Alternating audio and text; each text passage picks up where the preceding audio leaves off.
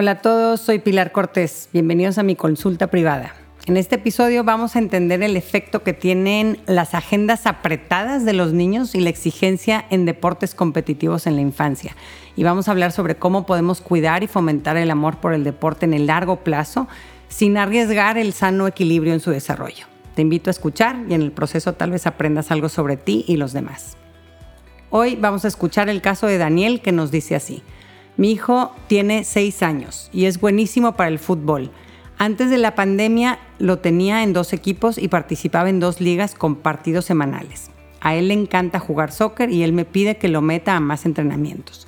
Cuando empezó la pandemia y se cancelaron todas las clases, ya no sabíamos qué hacer con él en la casa. Se la pasaba viendo tele o jugando videojuegos. Después de unos meses encontramos la forma de que siguiera con entrenamientos diarios, aunque por el momento sin partidos.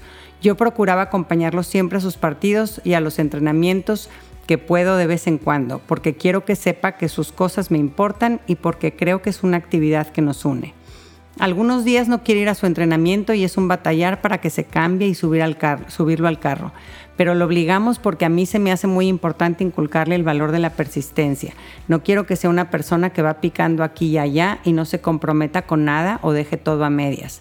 Casi siempre gana el equipo de mi hijo, pero cuando pierden mi hijo se pone muy mal, llora mucho. Yo quiero que aprenda que en la vida a veces se gana y a veces se pierde y que hay que seguir trabajando aunque las cosas no salgan como quisiéramos. ¿Cómo puedo ayudarle a que aprenda a perder y a ser persistente en sus compromisos deportivos para que no desperdicie este talento que evidentemente tiene?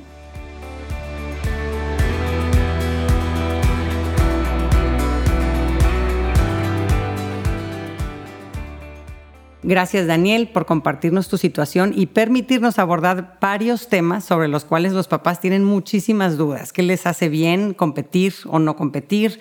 ¿Qué tanto? ¿A partir de qué edad? ¿Cómo podemos ayudarlos a asumir una derrota sin perder el ánimo? ¿Qué tan sano es involucrarnos en las actividades de los niños? ¿Hasta dónde estoy siendo invasivo o hasta dónde hay que ser respetuoso? Eh, o en qué consiste una tarde ideal para que se desarrolle un niño pequeño como el tuyo de seis años, muchas clases, pocas clases, ninguna clase. Y primero creo que es importante entender el momento en el desarrollo del niño, eh, en las capacidades cerebrales que tiene un niño de esa edad y cuáles no tiene. Eh, em, aquí Primero, creo que es importante entender que los primeros ocho años más o menos de vida son esenciales en la formación de, un concepto de nosotros mismos. Estamos definiendo y descubriendo quiénes somos, si somos o no valiosos, si somos capaces de lograr cosas o somos incompetentes. Y esto lo vamos definiendo según lo que vamos experimentando. No es lo mismo que yo a mis 45 años me digan, perdiste el concurso de podcasteros, no sé si existe algo así, pero supongamos que sí, a que le digan a un niño de 6 años, perdiste el partido de soccer. El, mensaje de que perdió, un niño de 6 años lo asume como parte de su identidad. Soy un loser. Eh, yo, Pilar, por el contrario, pues no lo entiendo así. Yo, yo tengo una visión muy amplia y muy rica de quién soy yo. Yo sé que yo soy muchas cosas buenas y que perder en un concurso no me hace menos valiosa. Pero para ser capaces de perder con madurez se necesita tener la capacidad de ya reconocerse como alguien valioso.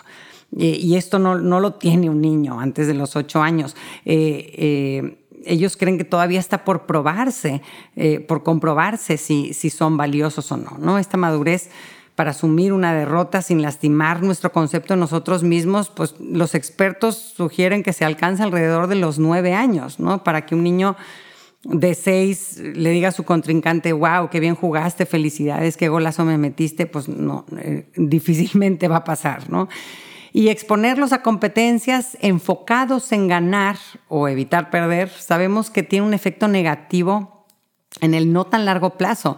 En un estudio conducido por John Duda de la Universidad de Purdue, vieron que los niños que se enfocan en ganar suelen acabar por abandonar el deporte entre los 11 y 13 años, eh, mientras que los que se enfocan en, en, dominar una habilidad, esos tienden a perseverar. Fíjense qué importante, o sea, en los 11 y 13 años, que es justo cuando quieres que los niños tengan vidas sanas y activas y estén picados en actividades eh, saludables, ahí justamente es en donde empiezan a perder el interés cuando tenemos este enfoque de competir para ganar. ¿no? Este, alguna vez un papá me dijo que él consideraba muy importante poner a los niños a competir desde chiquitos para que pues se vayan acostumbrando, porque pues la realidad es que vivimos en un mundo competitivo y tarde o temprano pues iban a tener que aprender a hacerlo. ¿no?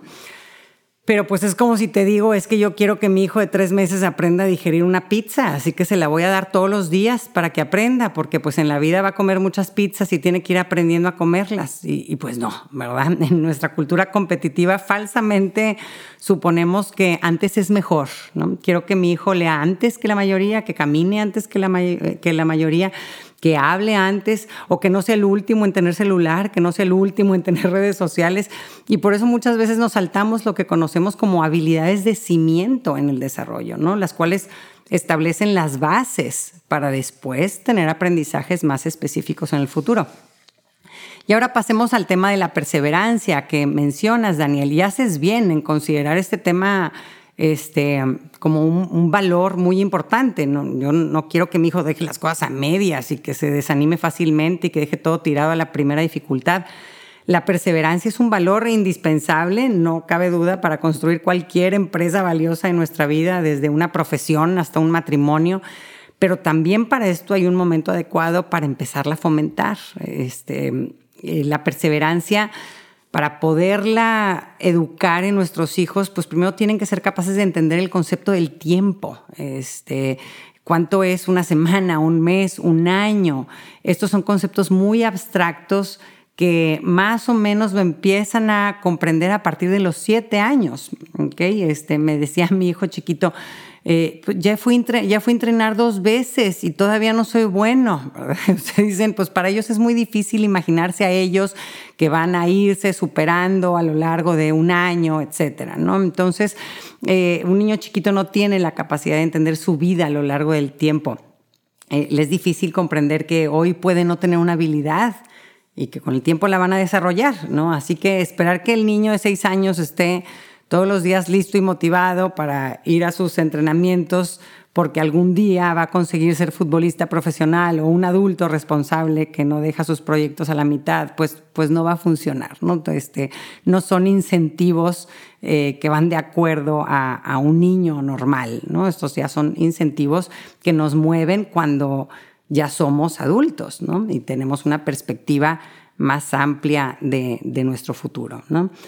Y también para perseverar es importante haber sido uno mismo quien haya escogido el compromiso con libertad, o sea, de forma informada, entender a qué nos estamos comprometiendo, cuánto tiempo, quién es el maestro, qué vamos a hacer en esa clase. Un niño chiquito, la verdad es que pues no sabe qué implica comprometerse con dos entrenamientos de soccer un año entero, ¿no?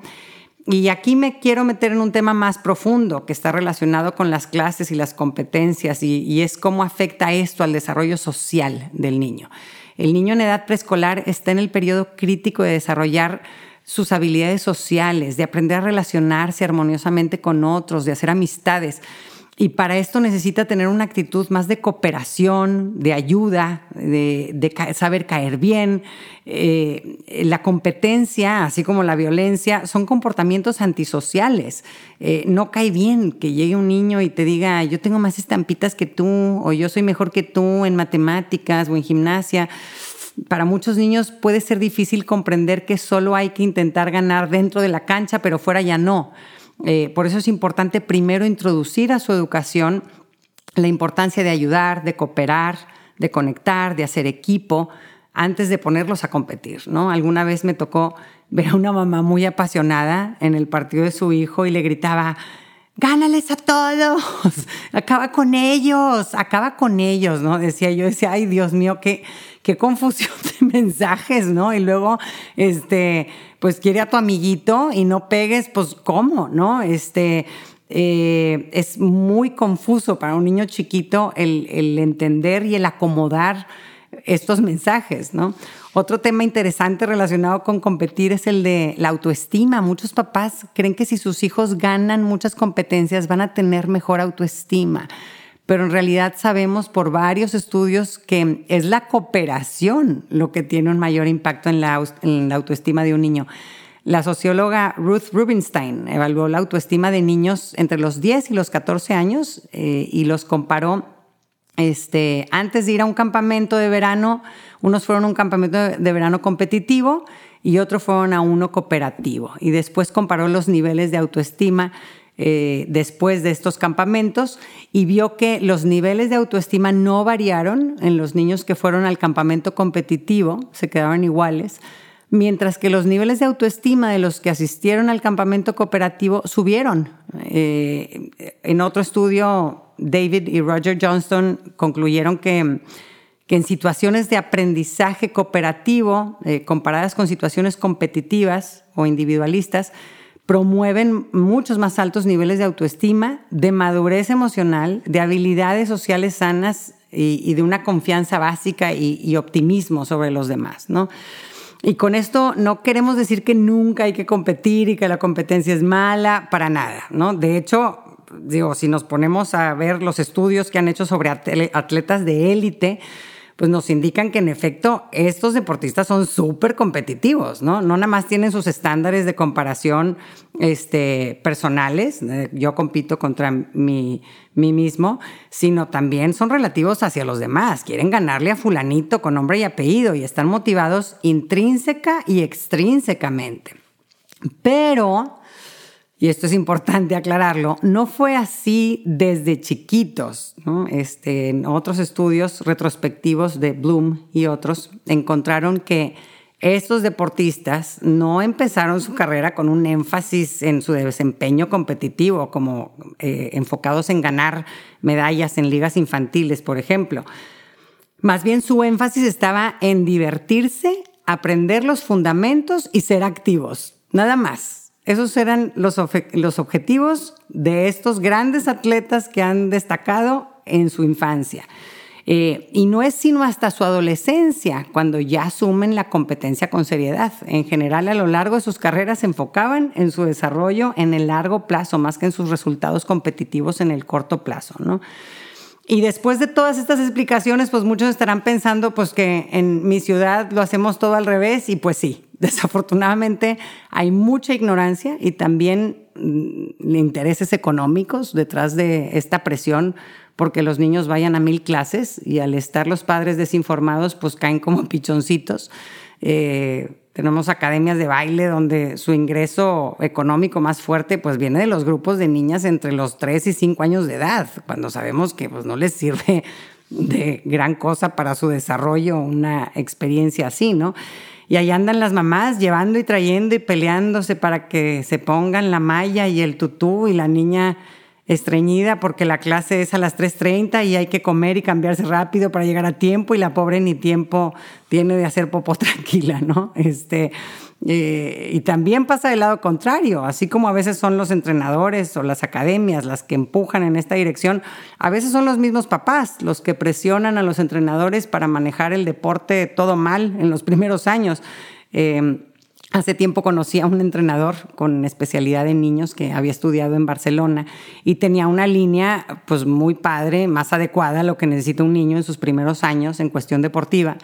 Y él se enfocaba en ayudar a, los niños a desarrollar diferentes habilidades motrices en general, ¿no? Este, no a encasillarse en un deporte concreto, pero pues nadie lo contrataba y me decía, es que los niños no les hace bien limitarse a una sola disciplina deportiva y además aquí no nada más los encasillan solo en el soccer, también los encasillan en una posición dentro del campo, desde bien chiquitos, ¿no? Entonces impide que desarrollen otras habilidades y que puedan tener otros cimientos más ricos, ¿no? Me lo encontré hace poco a este entrenador y a qué creen que se dedica? Pues es entrenador de soccer de niños de cinco años, porque pues es lo que los papás piden y por lo que pagan, ¿no? Eh, y pues claro, también los tiene compitiendo porque pues los papás quieren ver resultados inmediatos y quieren que los niños ya ganen trofeos, etcétera, ¿no? Entonces, pues desafortunadamente estas cosas suceden, ¿no? Muchos papás que, que han tomado mis cursos para padres me dijeron que, que, en la pandemia por fin fueron capaces de llevar el estilo de vida que, que yo promuevo cuando tenemos hijos chiquitos, que Este estilo de vida, ¿en qué consiste? Consiste en tardes tranquilas, en hacer picnic en el parque, jugar con vecinitos o primitos, mucho tiempo en la naturaleza, recoger palitos, hacer pasteles de lodo. La infancia es una época importantísima para que el niño pueda escucharse a sí mismo, aprenda a conectar consigo mismo, aprenda a colaborar con otros, que desarrolle su creatividad, su inteligencia emocional, un sentido de sí mismo, que me gusta, que disfruto. Una vida apresurada, sin espacios para ser creativos, sin oportunidad de ejercer su libertad, gestionada al 100% por adultos, todo esto no prepara al niño para su edad adulta. Y, eso que comentas, Daniel, que, no sabían qué hacer con tu hijo sin clases durante la pandemia, es un foco rojo que atender. Eh, y es consecuencia de que de que acostumbramos al niño a manejar su agenda con actividad tras actividad y el niño está esperando que otros le gestionen su tiempo. Eh, no, aprende él a entretenerse solo. Eh, para promover la proactividad o la iniciativa y la creatividad en tu hijo, hay que dejarlos que se aburran, este, sí, en un ambiente rico, donde hay oportunidades de tener experiencias sin tele, sin electrónicos Em, pero que ellos se hagan responsables de llevar su agenda con actividades productivas, desde salir al brincolín, sacar a pasear al perro, construir un fuerte con cobijas y cojines, eh, hacer una ciudad de legos, ver cuentos, escuchar música, bailar.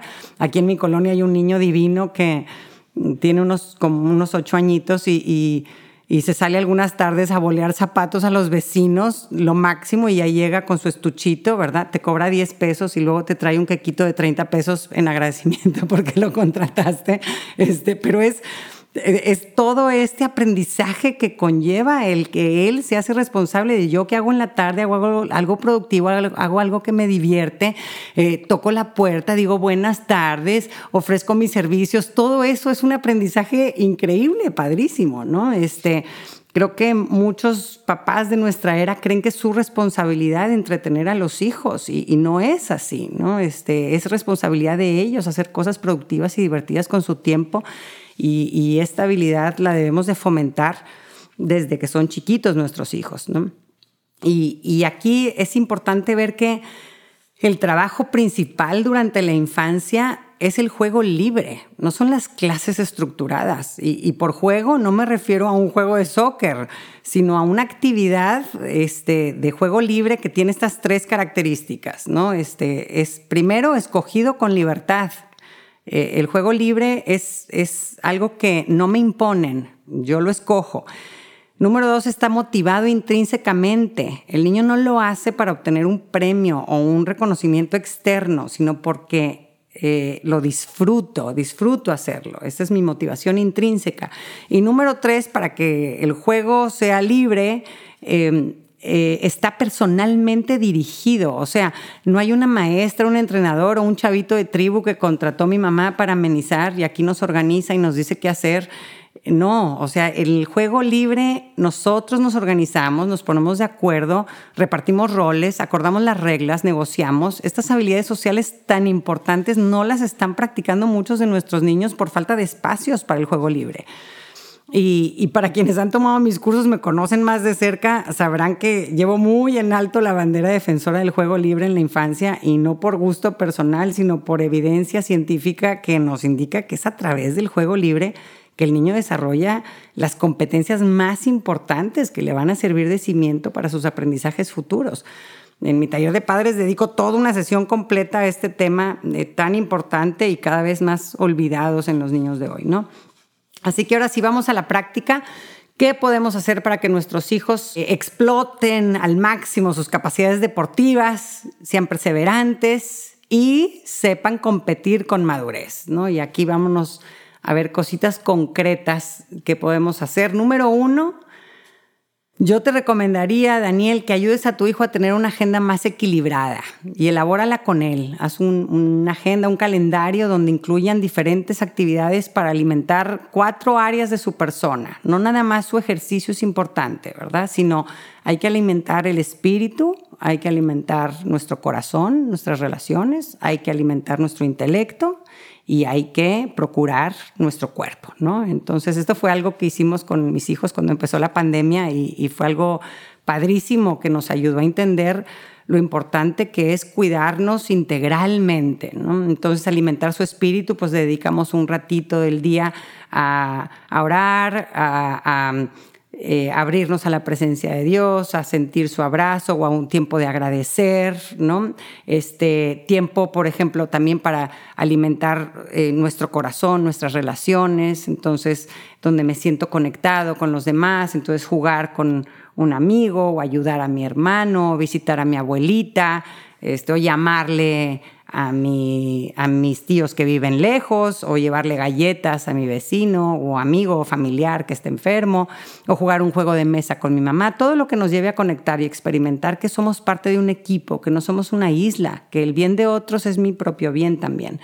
Te, eh, en tu, en tu calendario tiempo para alimentar el intelecto, para en la edad de tus hijos principalmente o de tu hijo principalmente es a través del juego, Entonces, este, el hacer rompecabezas, jugar con legos, armar un restaurante, hacer el menú y los platillos, este, etcétera, ¿no? Eh, y luego alimentar o procurar su cuerpo también, desde comer sanamente hasta mantener una vida física activa. Y ahí le puedes poner dos o tres clases de soccer a la semana si quieres, yo no le pondría más y que se mueva de otras formas, con otros deportes y juegos libres de motricidad gruesa, escalar árboles, jugar a policías y ladrones, escondidas, etc. Si tu hijo te pide que lo metas a más entrenamientos y, que le aprietes la agenda, pues es como si te pidiera comer mamuts todo el día, le dices que no, porque pues no es lo mejor para su desarrollo, tú sabes lo que es mejor para él este, y, es nuestra responsabilidad defenderlo y estructurarlo de esa forma, ¿no? Número dos, con relación a los entrenamientos o partidos, modifica tu discurso, no, no, no hay que poner el enfoque en ganar, todavía no, ¿no? Este, algunas frases que tu hijo necesita escuchar, eh, por ejemplo, lo más importante es aprender a hacer las cosas mejor. Eso es, ese es mi objetivo. Estoy aprendiendo a hacer las cosas mejor, estás aprendiendo a hacer las cosas mejor. Vas a mejorar en todo lo que le dediques tu tiempo y esfuerzo. El, esfuerzo es clave para poder desarrollar habilidades. Otro mensaje, disfruta, diviértete y aprende. Disfruta, diviértete y aprende. Eh, otra reflexión importante, hay cosas más importantes que ganar un concurso. Muchas cosas. Yo les decía a mis hijos, pues ¿de qué me sirve ganar un trofeo si no soy buen amigo? No, pues sí, de nada. Y luego otra muy buena, este, que también eh, en algún momento eh, tuve ahí con mi hijo filósofo de chiquito, este, le dije, es que en este mundo, fíjate, no nos dan trofeos por las cosas más importantes. Y se queda así pensando y me dice, sí, como ser mamá. Este, digo, pues sí, en efecto, ¿no? O sea, hacemos muchísimas cosas súper importantes en nuestra vida diaria, todos, chicos, medianos y grandes, y pues no te dan trofeos por eso, ¿verdad? Este, y, está bien. Eh. y también otro mensaje importante que necesitan escuchar los niños es que los adversarios en un, en un concurso pueden ser buenos amigos, ¿verdad? No, no, no son mis enemigos y esto a veces les cuesta un poquito diferenciarlo. Número tres, pon atención a los mensajes que reciben de sus coaches. Muchos entrenadores no, no saben nada de psicología infantil ni qué es importante en el desarrollo de un niño de esta edad. Eh, así que más vale que no seamos tan, tan ingenuos y, les confiemos a otros tantas horas de la semana en la formación de nuestros hijos. Em, en sus estudios eh, que hicieron Small y Smith encontraron que los niños que jugaban con coaches con un, que tienen un estilo positivo, o sea, que se enfocan en dar ánimos, en elogiar, eh, mostraban estos niños mucha más alta autoestima y mucho menos ansiedad y eran menos propensos a abandonar los deportes en el futuro.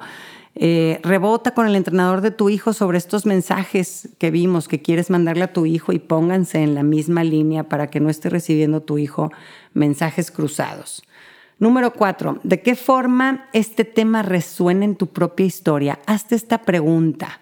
Eh, ¿Por qué esto es tan importante para ti, Daniel, o para ti, papá o mamá que nos estás escuchando, si hay algo que te importa tanto, es porque hay una historia detrás que es muy personal, ¿no? Y, y revísala e identifica qué hay, ¿no? Es que yo de chiquito siempre disfruté mucho con mi papá, que me iba a ver a mis partidos y, y nos unió muchísimo, que él me iba a ver al fútbol, al americano, y entonces, pues yo asocio a que por eso tenemos una relación muy padre y es lo que yo sueño tener con mi hijo. O tal vez yo siempre vi a los cools de mi generación que eran los buenos en soccer y a los demás como yo, que no éramos jugadores de soccer, nos trataban mal y yo asocio a que el soccer es una forma de proteger a mi hijo de que lo traten mal. Puede ser, ¿no? Este, o, como Luisito Rey, ¿no? La historia ahora que ya nos contó Luis Miguel de su infancia, y su papá que siempre quiso sobresalir en algo y nunca lo logró y después entonces pues buscó llenar esa carencia a través de la vida de su hijo. Todos tenemos una, todos tenemos una historia detrás de lo que, de lo que realmente nos importa. Eh, si no, no te importaría. Descubre cuál es para que entendiéndote con más claridad puedas decidir sobre estas memorias y no sean estas memorias inconscientes las que decidan por ti. Intenta identificar qué pudo haberte faltado en tu infancia, este, que inconscientemente estés tratando de satisfacer a través de tu hijo, o si hay valores en tu infancia que quieres forzosamente repetir con tu hijo, ¿no? Y trae esas reflexiones a tu consciente, platícalas, escríbelas y, y tenlas, tenlas presentes, ¿no? Número 5. Si tu hijo gana un torneo, llévatelo por un helado. Si tu hijo pierde un torneo, llévatelo por un helado. Tu decisión de estar con él y de acompañarlo con tu protección y tu afecto en sus momentos agradables y desagradables le demuestra un amor incondicional de tu parte, que no está atado al desempeño. Eh, alguna vez le, le dije a mi, a mi niño chiquito, ay, es que ¿por qué te quiero tanto? Y me contestó, porque soy tu hijo. Y me dio mucha risa, pero, pero sí, me hizo pensar, dije, exacto, es que nada más, no necesito nada más para amarte. Eh, ni para considerarte valioso, para querer pasar tiempo contigo. Si tus calificaciones son un 5, un 7, un 10, yo te amo igual, igual quiero ser parte de tu vida. Si los demás te aplauden y eres súper popular o si eres un niño más privado y calladito, pues mi amor y mi interés por ti no cambian, ¿no? Este, así que esta este que note que no, no cambia mi entusiasmo por, por compartir mi vida con él eh, según cuál sea su desempeño. ¿no? Y número seis, por último, escucha cuáles otros intereses tiene tu hijo más allá del soccer y acompáñalo también en estos gustos, aunque te resulten tal vez poco atractivos o aburridos. Y también comparte con tu hijo tus propias pasiones o intereses. Si te gusta la música, la jardinería, introdúcele otras actividades o hobbies. Y, experimenten los dos que no tienen que gustarles lo mismo para poder estar conectados. Este, pueden como quiera comprenderse, acompañarse y reírse juntos. Muchas gracias por escucharme. Espero que hayas recibido algo de luz a través de este episodio y que esa luz llegue a tus hijos y poco a poco vaya iluminando toda nuestra sociedad hacia una vida mejor. Un abrazo para todos.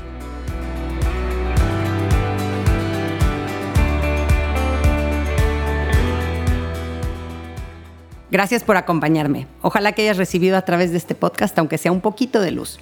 Si te gustó lo que escuchaste, suscríbete y aliméntate semanalmente con contenido que te ayudará a construir una vida mejor.